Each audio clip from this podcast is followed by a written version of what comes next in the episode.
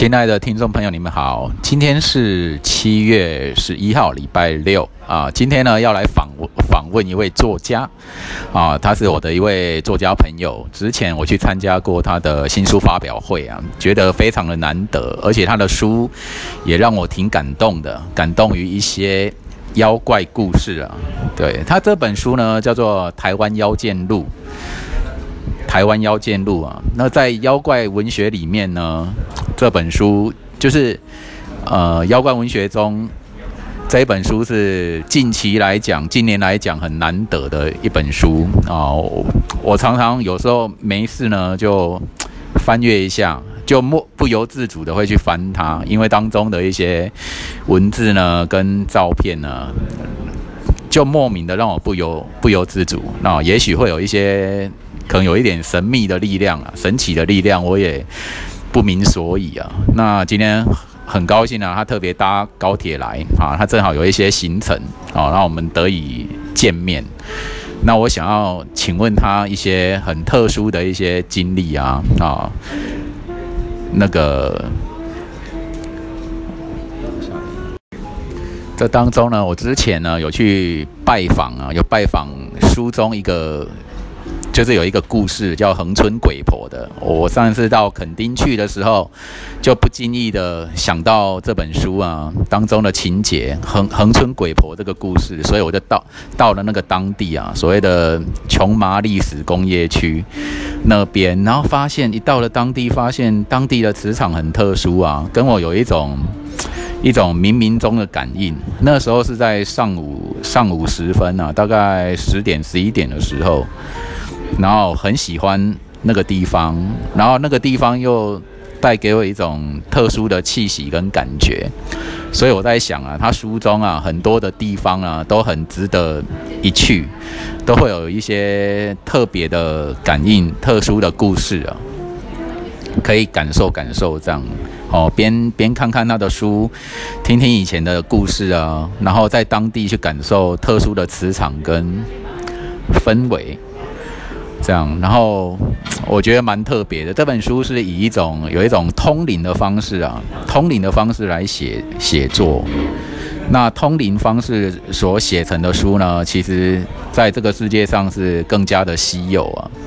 好，那我今天就是带着很很重的好奇心呢，想要访谈这位作家朋友啊，相信他能够带给我们很多很多一些。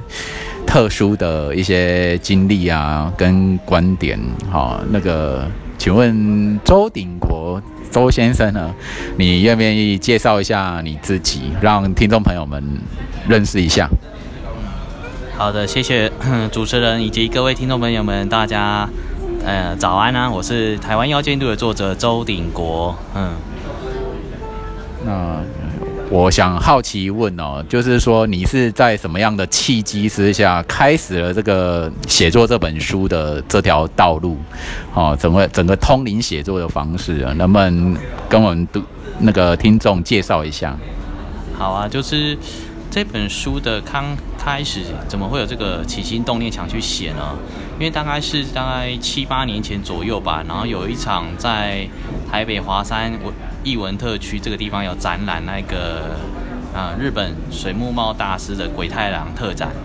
然后那个时候我去看参观这个展览，然后发现到哇很多的呃观光客都跑去里面朝圣。然后那个时候当下我就觉得一件事情，说哎为什么日本的很多一些大师的作品来到台湾都形成一个很多很多的一个观观光人潮，然后它可以进行它的一个文化的输入。那我们台湾呢？台湾到底它到底能够输出怎么样的商品？除了鼎泰丰的小笼包之外，我们有属于自己一个在地一个东西，可以跨越国界去行销吗？然后在他的水木茂老师的一个启发之下啦，那时候就觉得说他做得到，我也做得到，对于是就开始去写的第一篇故事是木栅的情人树。那开始从这一篇开始之后，就诶。没想到自己的能力就被开启了，就一系列有办法写完一个故事，又出现另外一个故事。那这些故事从何而来？嗯，有时候是觉得冥冥中是另外一个世界决定他们要呃出现在这个世上，然后他们想要让大家听众以及更多的人去了解这些在地的一些地福林的一个事情，所以才透过我。那为什么是找我呢？我觉得很简单，应该说他们去搜寻过，我可能是当时候现在最适合表现出他们情感以及诉说他们一些事情的一个作家。OK，听起来是蛮真的是很特别的奇遇啊，能能够被妖呃妖怪啊，或者一些地府领这个领域的的这些鬼朋友们啊选中啊，我相信一定是有特殊的因缘啊。然后呢，我在我在想啊，我还好奇的是说，关于地府灵这个部分，所谓地府灵啊，有一些灵魂徘徊在当地啊。因为一些原因啊，就久久不散，没有离开这个当地。那我在想请问一下，这个部分可能有点关于灵魂学的部分，灵魂学、神秘学的部分。想请问一下，那在什么样的情况下，这些地府灵能够心满意足的在前往啊，可能下一个未知的时空呢？还是说他们有一些心愿呢？想请问周先生呢，是不是？能够让我们读者啊，好明白这个部分的神秘，这样。那因为每一个地方它的存在，有时候是我们必须用一个连续性的时空去看待。那可能在一百年前，或者是一一千年前，这个地方到底有人的生活的轨迹吗？然后只是说我们现在看到的是现代的建筑物，那在建筑的。里面的空间，它曾经发生过哪一些事情？这可能我们有时候一般人是无法去看到那个过去的画面啊。那像我的话比较特别，是说，诶，我进去里面，我仿佛看到片段这个珍贵的一个人事物的一个发生啊。所以他们会让我读到这个讯息，我也觉得是说，嗯，他们觉得只能透过我去写出来啊。那他们要在这个地方徘徊多久？因为之前我曾经想过这个问题，就是说他必须要说他把他的事情交代完，他就可以得到获得一个超，这是一个度化，他把这件他在世间上的一个事情做一个了结，再去到另外一个世界去进行他下一道的一个旅程。那他们就是说注定要在这里会遇到我的存在，然后所以他必须一直停留去等待这个时间。然后等待那个时间 timing 到的时候，我自然会去收到他的讯息，去见到他，然后去写出这一个一个的一个呃地景文学的一个故事，这样。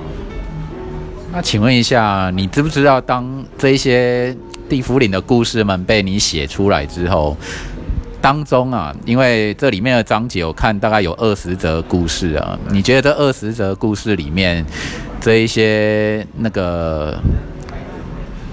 这一些鬼魂们呢，是不是都已经安心的离去了？哦，还是说他们又徘徊在当地呢？那如果是徘徊在当地，是不是我们啊，我们这些读者们跑去这些地方去踏查，是不是又能够遇得到呢？这个部分是比较好奇的地方。嗯，那基本上来讲的话。妖怪的灵，妖怪是一个比较广泛的一个名词啊，是对，那里面是包含一个鬼怪，那鬼魂跟妖怪它本身的，呃，又是指的是不一样的东西。那鬼魂的话，本身是它曾经有过生命，有过肉体，有过存在于世上，然后只是它在后面的时候，因为它肉体消失了，它只剩下灵魂，然后徘徊着于当地这样子，然后这个地。一般来讲，就是他的执念还在，所以他就一直徘徊在这个地方。那妖怪的话，因为妖怪是有很多天然的一些精气，还是磁磁场，然后可能形成了一个某种的灵体的产生，所以这两个有点不太一样。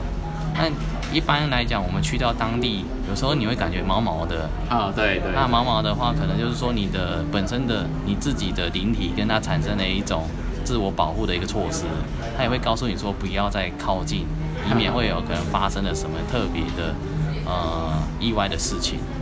那另外一方面说，去到现场到底会不会去遇到这些，这个没办法去跟你讲。因为为什么？因为每个人他的敏感体质的程度是不一样，有些人就是收得到，那有些人就是收不到。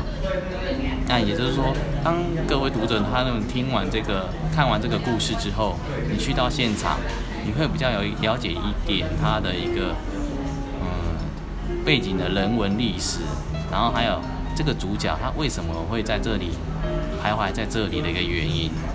那总比说我们去到一个现场走马看花，你会来的更有贴近在地的一个人文历史的一个深度，对。所以说等于说妖怪跟这些鬼魂，鬼魂也许会离去啊，在前往下一个未知的旅程。那么妖怪是不是大部分还是就一直停留在当地？因为它是天地自然所生嘛，所以他们基本上是不会离开的，是这样吗？嗯，这个的话应该是说，每个一个世间上，它有有形的跟无形的共同的存在这个空间。那这些无形的，它们也是有时间点，它等到时间一到，它也是会消失于这个世间，进行它下一个轮回的一个产生呢。哦。所以它没有是永久的这种东西。永久的话，只有所谓的大神这种，他们才具有永恒的生命这样。对。那其他的话，一般的。这些无形的话，它每次时间到，它还是要进行下一道的轮回，去下一道的呃他的人生体验。嗯，好的，原哦原来是这样啊，就就是很多时候所谓的天使啊啊，自然的天使就各各有其使啊，所以也不能说什么时候一定一直保持存在，什么时候就不会。变化或消失，这个很难讲哦，这个要问天了啊。然后呢，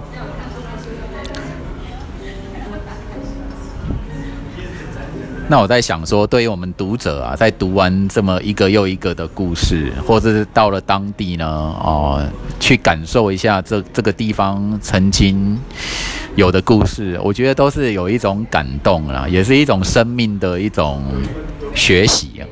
会觉得说啊，以前以前横村这个地方啊，曾经这么感动人的一种母母女的的一段故事啊，哦，当中也可能会感受到一种亲情的一种温暖跟母爱的伟大。这是我在接触横村鬼婆这个故事，以及有到了当地啊，所感受到的一种感触跟感想。对，那像。我知道啊，那个周兄啊，还持续有在，呃，帮帮这些妖怪或是鬼魂们啊创作当中呢。那，请呃，请问一下，就是说，在创作的这些过程当中哦，你有没有哪一个故事啊，是可能非常非常印象深刻啊？对你个人来讲啊，印象。非非常深刻，然后你很想去谈到他的，好，你提到他，然后你觉得很值得分享给各位听众朋友，这样。好，那因为对我来说的话，嗯，每个故事它都有具有它的独特性啊。那有没有特别印象深刻的故事，特别去想提？嗯，因为说简单的说，在我的脑海中。能够写故事的时候的当下，都是跟另外一个世界产生一个直播的状态，所以直播的状态之下，你会变得说很清楚知道哦，它的一个细节，它在发生了什么事情。对，基本上基本上在我的脑中大概有将近，可能有将近一千个故事左右，所以我是累积很多。那对每个故事有时候。会自己写到自己也感动的落泪了，因为变成是跟他产生了一个共鸣状态。那所以这样写出来的东西的话，你会比比较有一种人文生命的一个温度存在。对。那和一般的鬼怪作家不同的是，说我写的地方都是有一个确定的地点存在，可以让后面的读者他们去到现场去，嗯，参观，然后去。进而会养，就是形成一种，呃，我想要保存这个古建筑或者是这个古物的一个，呃，爱护台湾历史遗迹的一个心态存在，对。OK，我我我这边啊，我想要特别提到一点，就是我在小的时候，我就很想要看到鬼魂呢。不过我的实际经验是我从来没有看过鬼，就是我想看，因为好奇的原因，加上我觉得我自己也是心态很正大光明啊，我是一个很善良的人，哦，没有害人之心，没有恐惧之。之心没有恐惧鬼魂之心，不过我就是看不到就对了。不过有此一说，是说鬼魂是在说他们想让你见到的时候才会见到，而不想让你见到就你就不会见到。哈，关于人跟人人鬼之间的这种频率啊，接触的频率界面呢，那有的时候我也想说，我跑到一些什么凶宅啊、鬼屋啊去。看看那个鬼啊，那当然我的态度是很很震惊的，不是什么戏虐啊，或者想要想要捣蛋啊什么的，没有这种心态啊，纯粹只是好奇一访，然后看能不能见到这种特殊的景象。那不过我就是没有实际的经验呢，就是见不到。可能我自己平常也有一点点，可能潜意识中有点先。远离吧，就是我喜欢亲近好能量、好磁场的地方。好，我我有我我有我同时有这个心态，等于说这两种心态同时并存。一方面，哎，你想见，但是一方面你又喜欢亲近好磁场、好能量。那不晓得是不是因为这个原因呢？所以我大大概就是见不到啊。好，可能是自主性的，就哎自己自己都避开啊，当然见不到。那我在想说，我们在跟鬼神啊，或是跟跟地府灵，或是跟什么山川精怪、魔魔神啊、魔神仔们在接触的时候，哈，好，或是我们有时候一个人登山啊、爬山，会不会遇到魔型啊？类似这种这种山川精怪啊？那周兄能不能给我们一点建议啊？是说我们保持怎么样的心态？哦，或者是自己精神上、灵魂上的自主性会比较好，这部分我倒是有点不解，请周兄解惑一下。基本上来讲，就是说你的心态决定于，嗯，你能不能见得到他们啊？当然也有这种先天性的体质，先天性体质的话，这是就没办法改变了，对。那因为我的话，我是注定要来做这件事的人，所以自然而然就会见到他们的一个，他们给的一个画面的产生啊。对，那像我本身的话，因为以前也是有经历过很多的特别的一个灵异事项，那我就举几个例子好了，就是小时候在我家，我家的后面有厕那个厕所的门。我每天都看着它，好像自动会开关了。那时候也也不晓得为什么，它那个锁就是有人这样去把它那个锁自动打把锁，有没有？把它转扭转动，然后让它开一下又关，开又关，开又关。对啊，那时候觉得哎很神奇呀。然后到了差不多是当兵的时候了，当兵的时候那个时候有比较常去外岛，他那时候去外岛也发生一些很有像被鬼挡鬼挡墙的这个作用。那你知道鬼挡墙它特别在哪里？就是你明明知道看到马路，但是你却被困在里面，却走不到那马路。那所以当大听众朋友如果觉得说，哎，你来到这个地方，你觉得好像迷失了，然后当下的时候你要怎么办？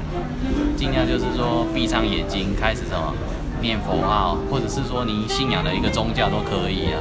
你信仰什么宗教，就是请那个大神指引你正确的方向。哎，啊，因为当下的话，你可能因为磁场比较低，然后所以你会被它压过去，然后让你找不到一个正确的道路。那我的话，因为我本身是佛道教这部分的，所以我都是念南无阿弥陀佛，有没有？或者是嗡嘛呢叭咪吽这样子，然后让自己这个磁场净化。然后，因为那一次是在澎湖，然后在西屿，西屿，西屿这个地方有个叫东山仙台。这个地方，因为我骑摩托车进去一个坟墓区里面，然后在坟墓区里面，然后在看完那个标的物之后，然后再出来的时候就被困在里面了，然后在困在里面，然后就我知道念，就看到马路存在啊，后来就出不来啊，然后就念南无阿弥陀佛就冲出来了，然后但是冲出来的一个刹那，他背包掉到里面去了，啊，那这样怎么办？然后于是后来又再绕一次，重新再进去嘛，然后进去的时候。那这个也是顺便提一下，就是说大概四五点过后，就是比较比较亲近那个墓园，因为那个时候可能是因为太阳比较弱，所以他们会比较渐渐出来活动，开始阴气就很盛了。对对对，然后所以变成是我们也是尊重在地的一个先人，他们就躺在就是在那里，然后所以就在墓园的时候就出来，把背包也拿出来之后，然后后来大概隔了一个礼拜之后才发现说，哎，我在军队的时候睡觉会整点半夜十二点起床，对对，这个很奇怪的现象啊，然后整点十二点起床，一点起床，两点起床，三点起床，又变成一直到五点。然后五点，因为那时候当兵嘛，五点就开始要起来，开始去干嘛打杂的之类的，然后就变成都不用睡觉了。然后最后的话也是透过一个道行比较高深的一个师兄啊，他直接把在我身上的那一位朋友带到他身上去修行。对，那这样子会不会对他有不良的影响？这样其实不会呢，因为有时候是一个，我只是。没有这件事情应该是注定会发生的哦，然后只是说他在等我这个人出现，于是他必须要在下一个地方，他要去下一个地方修行，必须要中间的出现，啊哈，是，只是到我身上，然后又再到他身上去而已，对，这个事情是很神奇的事情，哎，然后另外一方面就是说我曾经在花莲一个下雨天嘛，然后那时候在一个电线杆下面有看到一个人影。但是我就近靠近的时候，这个人影却消失到无没有，就是它退散掉，整个消失掉，就没看到它。对，那有时候也是，当你遇到一些很奇怪的事情的时候，就是尽量保持平常心啊，保持平常心。对，因为你觉得说它本来就是存在的啊，它只是说当下你跟它的频率产生了共鸣。所以你可能瞬间你可以看得到他，或者听得到他的声音。那如果说你刻意想要去亲亲近他、接近他，有时候是反而不容易，反而也不容易。因为为什么？因为你，因为你的平，你的来意有没有？他们也知道你在干嘛的。对。所以你想要去就顺其自然，他如果会让你自然见到的话，就会见到。对。那以这种。呃，临界的话，它有分高高等灵跟那样一般的低阶灵啊，低频灵。对，它高等灵的话，嗯，一般来说去大庙，大庙你会看到那些大神，他们的灵灵都是蛮高阶的，很高阶的灵。然后他们充满的是一个温暖的磁场。啊哈。那跟一般低阶的这种灵不一样，低阶会比较阴冷。哦，比较阴冷。那有时候你讲一讲的话，它变成会你会起鸡皮疙瘩，有没有？那鸡皮疙瘩的话，就是说那时候你就要念一点佛号来温暖自己的磁场。哎，有道理哦。对，因为佛号它会存在这么久，一定呃，基本上像那些大神释迦牟尼佛的话，他就是呃留下的就是无限的宝藏嘛。所以他念佛号的话，有他增强自己能量的一个磁磁场一个正面效果啊。那其他的宗教有各自他们其他的一个方式嘛。啊，对。那像我本身我也感受过基督教的那一个耶稣，耶稣啊，也是十字架，他们也是，他们磁场就是也是算比较温暖。啊哈，是。只是说我的个人体质来讲，我是比较算敏感的啦，所以他就有办法去哎感受到他到底有没有存在这样子。哎，真的很特别。有时候啊，因为我常常会读一些超自然的事件啊，不管是影音方面的影片，或者是纸本书啊等等，或网络上各种各样的资料。这样讲起来哦，我们的灵魂的部分可真是无远弗届，可以任何的时空都。都会这样子游走的部分，想起来是蛮玄奇的啊！哎呀，感觉好像灵魂很无拘啊，想要到哪哪，或者在哪一个时时空，都有一定的因缘呢。那我在想说，如果在很多时候，我都会去想象，我会想象说，当我灵魂脱离肉体的时候，我是不是就真正得大自由、大自在呢？就是我可以。穿梭时空，跑往任何的时间，跑往任何的空间呢？是不是就有这样子的一个自由跟能力呢？哦，我就常常会这样子想象啊，哦，而且我还我还觉得说，哎，我好像脱离身肉体之后，好像我会比较开心，我会比较我会更快乐，哦，好像有这种状态。那自己的灵魂在身体的状态，可能就是喜远，再加上我平常的生活可能不够满意吧，啊，就是觉得说这个爱的部分呢，领受到的爱。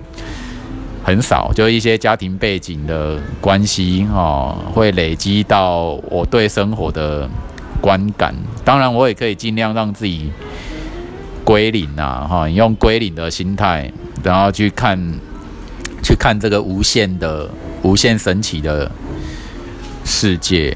然后，不过呢，我就会常常会那边想象啊，哦，我要穿梭时空，回到过去，或是跑到。未来，或者是进入到一些不知名的空间哦，会不会当当神啊，当当鬼啊？鬼当鬼是可能不太好啦，频率太低了，应该会很痛苦哦。如果能够当当神啊，见见一些神奇的存在体，就可能是没有身体的哦。那他们这些存在体，无形的存有这个部分呢？那关于说。周兄呢？关于说我的这种心愿或心态啊，有没有什么想说的？就是觉得啊，是不是人人人的灵魂在肉体里面太辛苦、太痛苦、太有限了？但是我想要这种比较无无限的、比较没有那种束缚的的灵魂状态啊。那这个部分呢，周兄有没有什么话可以分享的？关于那一些很想要解解除肉体限制的人？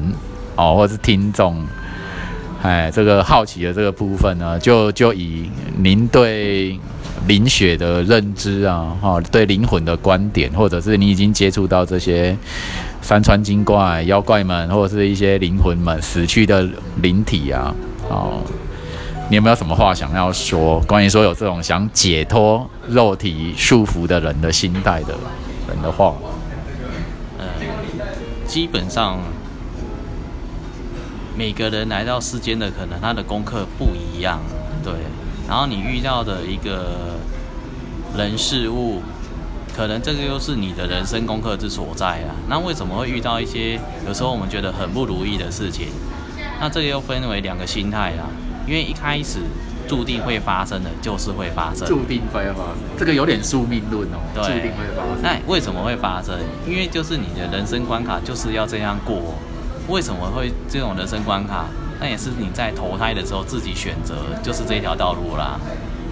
对，那他们安排你的出生，不是每个人的一个原生家庭可能都会很满意啦，因为这个又牵扯到一种，嗯，你跟你的父母之间的磁场，然后排列组合，还有一点前世今生的一个问题所在啊。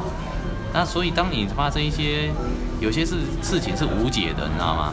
那无解的话，我们就变成必须要慢慢去等待你想要知道的答案。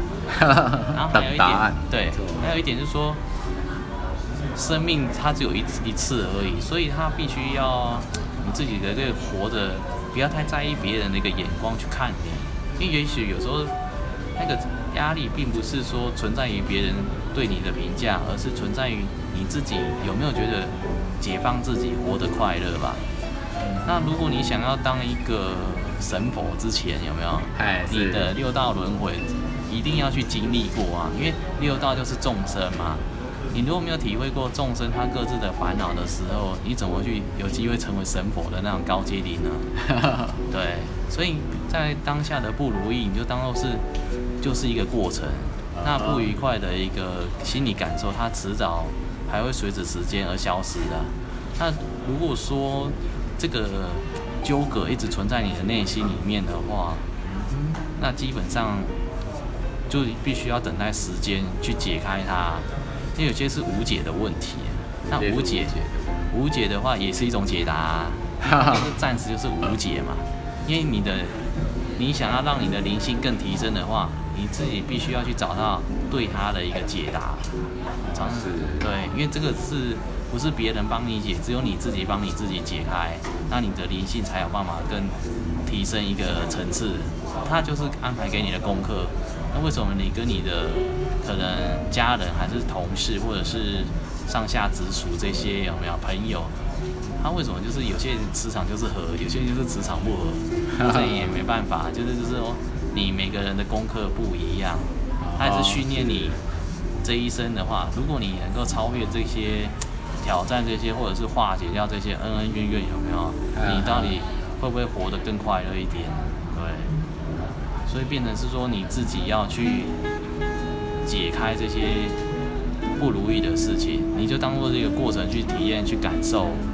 我要怎么去规划未来的更好的人生？你想要去的人生，那你想要过更好的生活，你是否有去行动？对，如果你都没有行动，只是在自怨自哀或者是抱怨的状态之下，这样相对的话，你会吸收到更多负面的能量，会觉得越来越不好过。然后，当你如果变成一个心态阳光的状态之下，你会。越来越的顺遂，为什么？因为你都你都是接收的是正能量，而不是负能量。对，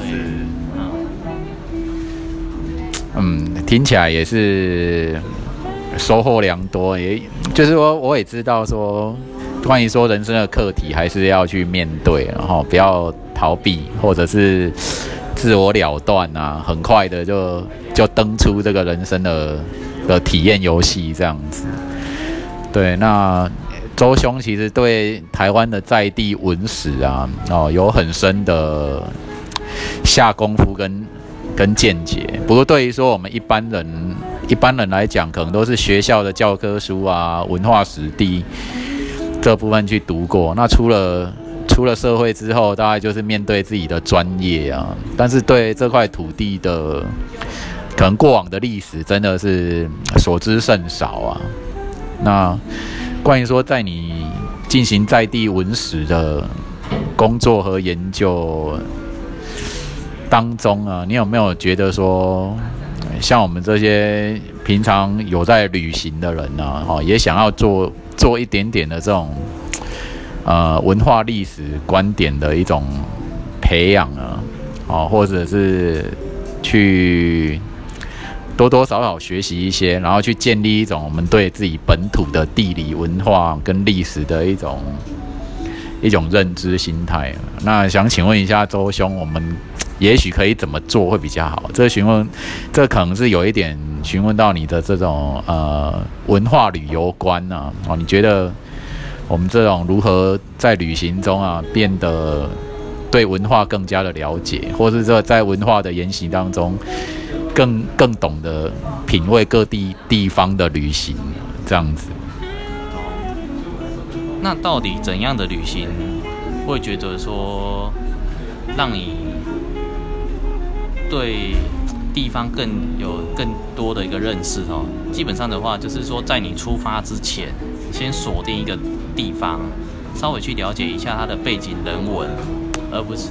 而不是说只是了解哪边要必吃必买的一个景点，对，这个会到你的出发点，然后你去到现场看到这个老建筑物的时候，有时候就是不是单纯学完美拍拍照，你要 去了解是说，哎，它为什么会盖在这里？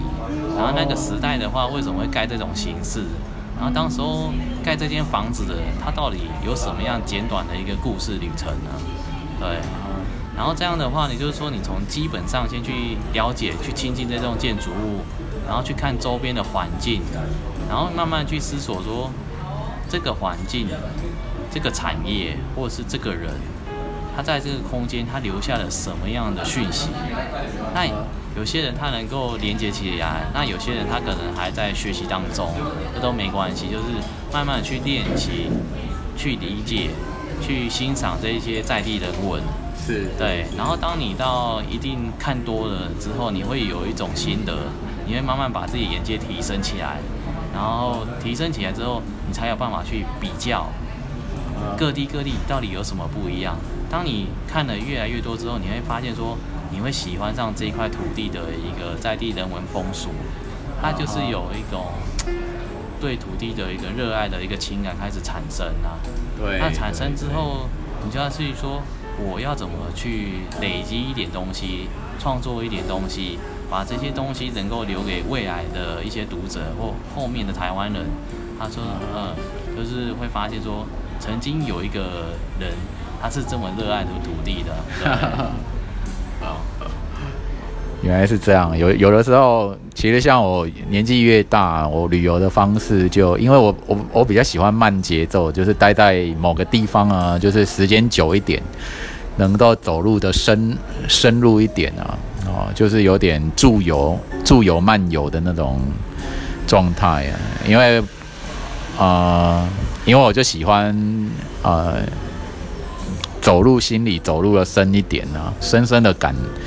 感动，好，然后我不需要说太频繁的移动，因为有时候很快速的移动、频繁的移动，都会让我好像遗失了前一段在当地不够深刻的一种感觉，啊，就不特不是很喜欢这样哦，就喜欢走路的深一点哦，在未来的时候，可能回到家家乡啊，在回想的时候哦，那种感受会更深呢，哦，就会有点。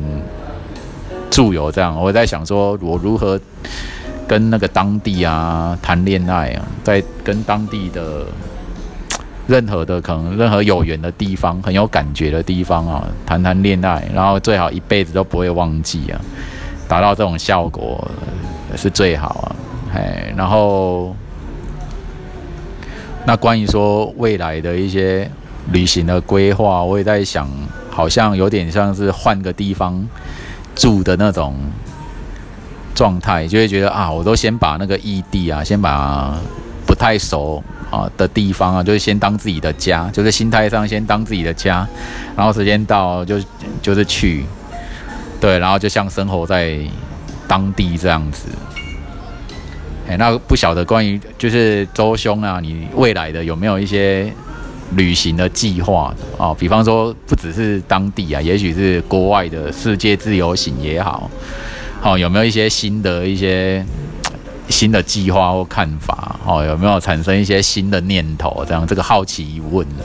关于你未来的旅行，嗯，未来的旅行当然是还有一辈子可以去时间去规划嘛。那我目前的进。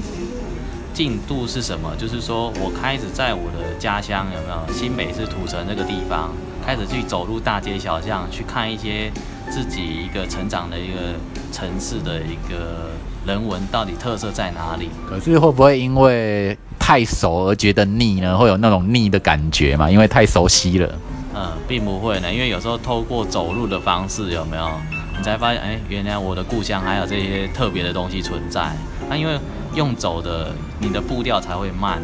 啊，然后你当你慢的时候，你又去看到一些特殊的餐厅，还是说一些公园规划，还有一些可能历史建筑有没有？然后去慢慢的去欣赏，哎，慢慢的去品味，说它质感到底在哪里？对，当你是越快速的时代，你的速度跟着快的话，你只是变成走马看花罢了。对啊，就浅浅的。对，如果当你是变。当你把脚步放慢，一切都变慢的时候，你才有办法说去真正深度去看一个东西。这也是培养你的一个眼界啦。那有时候人就是该快就快，该慢的该慢的时候就是要慢。那这个是要自己去训练出来自己一个对人生的一个态度吧。对，快有快的好，慢也有慢的慢的呃好处所在啊。对。那所以像我现在在我们土家乡土城。慢慢去开发一些景点出来，那我也希望透过我的一个专长环境规划，能够制定这个一系列的台湾各地的一个呃散策旅行。然后未来的话也是会写一本在有关于铁路，我如何在每个小站，我们出站然后去走走当地的一个环境，对，去欣赏在地一个风景，或者是在地一个美食，在地的人文。那也是希望说，透过自己的一个分享，去让这个地方更好、更美好，那也去接触更多的人，去累积我的一个平常的写作的一个素材存在。对，所以有时候你去到当地，除了去吃网络上推荐的美食，或者是去买伴手礼之外，你是不是愿意就是跟当地人产生一个互动，去问一些事情？那有时候这个必须要跨越一个自己的心理障碍啊。他是陌生人，但是有时候你陌生人，你散发出你的一个善意之后，我相信对方也是容易收到你的善意磁场，那如果对方不理你，不理你就算了，就是没缘，不要太过于强求，去接触一些好玩的人事物，不要给自己太多一个束缚在啊，因为你想要更呃累积你自己的人生的能量，你就必须要去做可以提升你能量的事情，对，多阅读，多走路，多问，你自然就会更多的一个跳跃式的成长。对，所以这个就是说，平常一直自己不断的努努力的累积，然后也要就是说我愿意跟别人分享。当你在分享的过程之后，你才会发现说，原来你懂得其实还真的这么多，有没有？对，嗯，哎，这部分我也是，哦，我觉得我自己好像太被动、太内向了一点啊。其实，但是我的内心其实是很热、很热的，就是那种。哎，就是这就是闷骚的人，就是啊，心胸很很宽广，很很好奇啊，对人。但是呢，因为牵涉到要主动啊，可能有可能会受到拒绝，或者是说这不是我们的文化习惯哦，四处都跟人家搭话什么，也不是我的原本的个性啊。因为我的原本的个性比较喜欢安静一点哦，在在在家中啊，家中就是嗯独生子啊，也很少。那家长们都忙于自己的工作事业，所以就长久累积起来这种，就是内向内向一点的个性了。呃，但是我是很是对这个世界充满好奇好奇心的哦，也很乐于去跟不同的人去接触，哎，他就会变成这样子，因为就闷早起来。在这边呢，我突然间，我突然间有一个。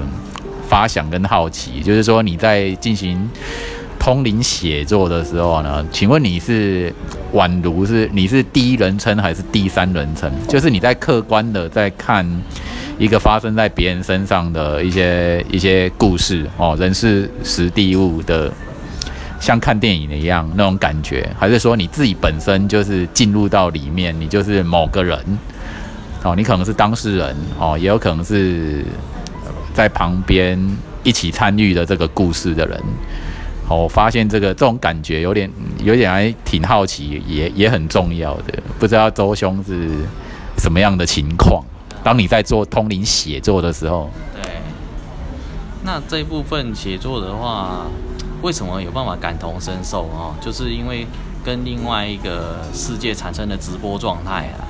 那直播的话，就是变成你跟主角会产生。你他看得到的事情，就等于你现在看到的事情，两个是结合在一起的。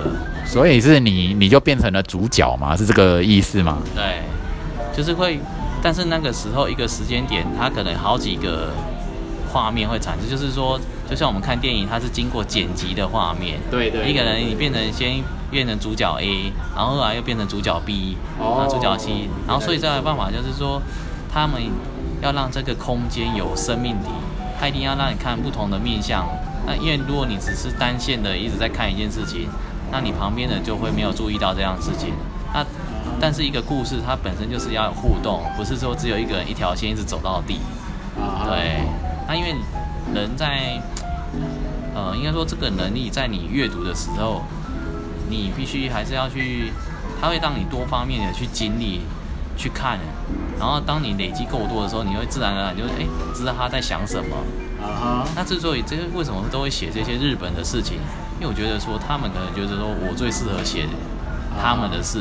啊哈。然后当你写完之后，他就会很奇怪，就是说他们会让你推荐下一个人再去找，所以有时候这故事就一直累积来，一直来，不断的累积，所以就越来越多，越来越多。对。听起来真的是蛮。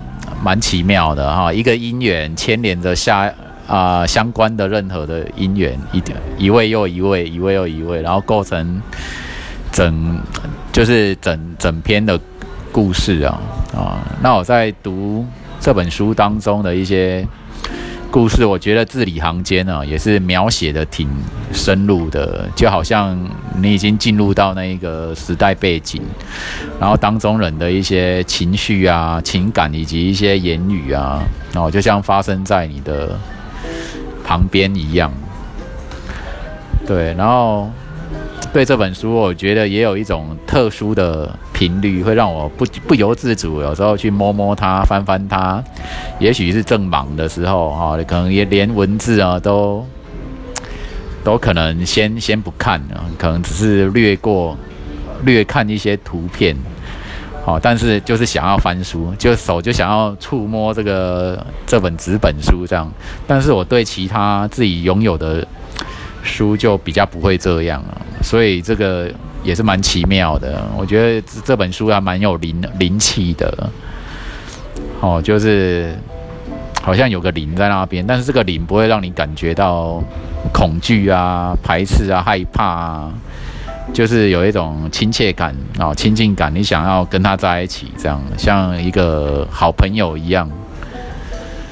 对，大大致上是这样了。我觉得说，呃，周兄呢，他对他第二本书还正在探寻一些管道，他还有很多很多的故事啊，就是等着被出版。那不晓得周兄，你知不知道所谓的公众募资啊，就是群众募集的这个部分，在前几年啊，这个网络的平台就已经有了啊。周兄有没有考虑到说，哦，因应的这些广大的读者们的一些需求，也来做个群募一下，让啊有一些很想要投入资金帮助周兄的朋友们有这个管道，这样群募啊。群众募资这样哦，好，谢谢 谢谢主持人哈。这部分的话，其实我除了想就是当持续当一个妖怪作家之外，那我想要做的是一个动画导演，想要去把这些故事转化成一个动画的方式呈现在世人的眼前啊。那但是要做动画，那个要需要真的要很大的资金，那那才有办法做得出来，对。对啊。所以就变成一步一脚印，慢慢的去。寻找一个方向，那我现在也是有跟一些动画的制作单位有稍微接洽，那预计有可能明年呐，明年或后年会推出一个短片的一个预告，这个动画的预告，那也希望说能够透过他们先做出来，然后做出来之后，我们再来做更完整的一个募资的一个行动，这样会比较好。先让大家看一个预告，对，不会说只是说呃一直在空口说白话，对。但我也觉得说，一个地方它要能够扩，能够推出到世界上，你必须要把它的一个呃卡通给做出来。哦，有道理。对，那我想做的是变成是像呃日本的宫崎骏这种方式，有没有？透过一个主题、一个故事行销，去让观众。觉得哎，他想来到这个地方来亲眼来看看这故事的发生地到底在哪里？是，那也这也是我一直在应该说一生都想努力的，就是把台湾变成一个童话之岛，是，把所有的故事建构起来之后，去行销到世界各地，有没有？让更多的人去哎知道原来台湾有这么多故事的发生，然后他们来到来到从世界各地来到这个地方去看。那也是间接的能够促进我们当地的一个观光发展，然后将台湾走向一个以人文故事为主的发展观光。对对，那这样的话才会把整个观光的质感给提升起来。那也是说透过一个嗯动画的开始，然后也是想间接培养一些后续的一些台湾的一些妖怪的编剧，还有小说或者是。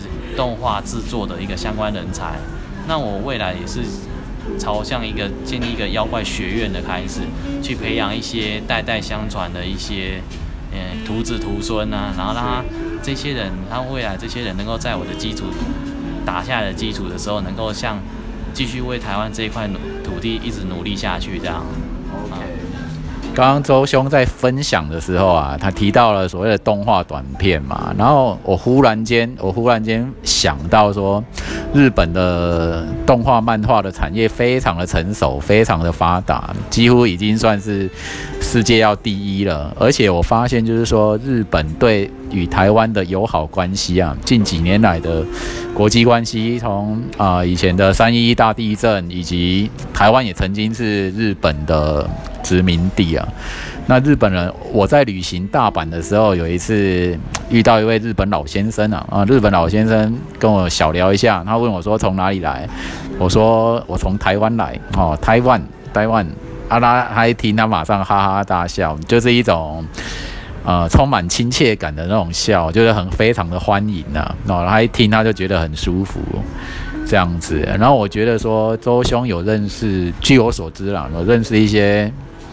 一些人脉呢是属于日本那边的，可能是日本作家啦，或者是日本的什么某某产业的人，跟周兄有一些交流。我觉得说，如果您您是想要透过动画的一种形式方方面呢，我觉得跟日本的方面的人才联系啊，这个。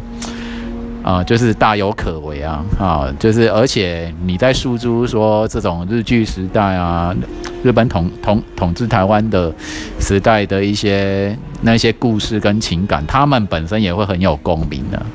对，台湾在日本人的一些眼中也是充满亲切感啊，以及过去曾有的那五十年的那种历史啊。那我们日台方面的交流也很频繁。我觉得如果你要从动画产业面啊，动画产业业这方面来寻求合作，应该是不会很难哦。那也许有很多的因缘呢，正在等着你，或者是日本的出版商哦，可能你的书很快就有日文版了啊，等等的。这方面呢，不晓得周兄有啊，周兄的看法是怎么样？就是可能跟日本人脉的一些合作，应该不会很难吧？这部分的话，就是说我都有在进行，然后有些事情是必须要水到渠成，它才会开花结果了。但是前面的努力耕耘还是要啊。那先做出来这个动画，是我近期的一个规划。那我慢慢的话，我也是不断的去认识新的人脉，探索新的可能。因为只要有机会的话，就是不断要将自己的一个理念，还有一个作。作品给呈现出来，对，那一步一脚印嘛。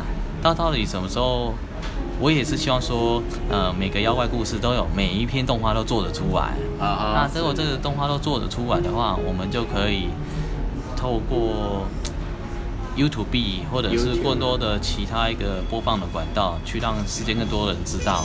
那因为华文就是中国市场来讲的话，它也是中文，也是说很。十几亿的人在阅读嘛？啊，是。那有阅读的话，就有机会。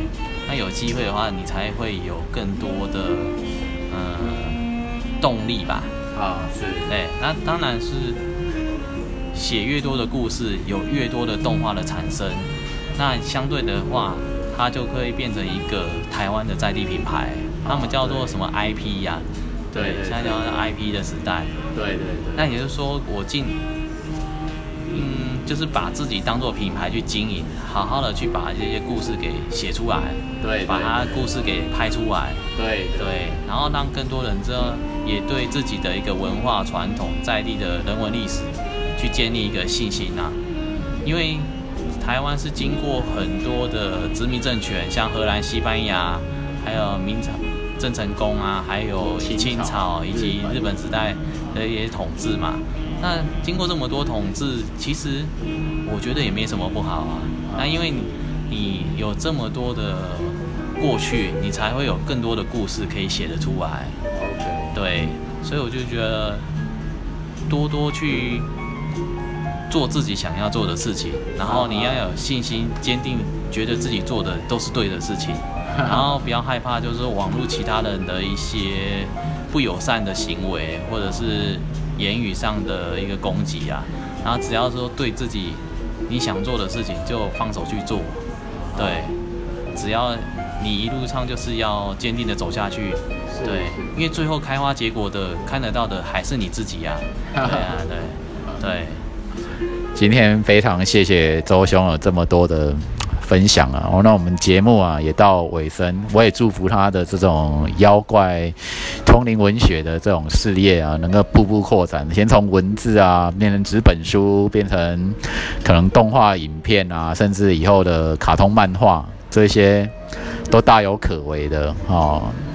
那我已经隐隐约约感觉到这次的慢慢成型这样子。哦，那也很感谢周兄的这么多分享啊，哦，让我对灵魂的世界啊，啊，鬼魂的世界、妖怪的世界，哦，或是人生的一种境界呢，有更多的体会。哦，那我们时间也差不多到这边结束。啊，欢迎啊往后的听众啊，在听我访问更多的人物啊，啊，做更多的专访啊，希望能够带给各位听众们很美好、美好的一种啊收听的感受。好，谢谢你们。OK，我们就今天的节目就到这边喽。OK，拜拜。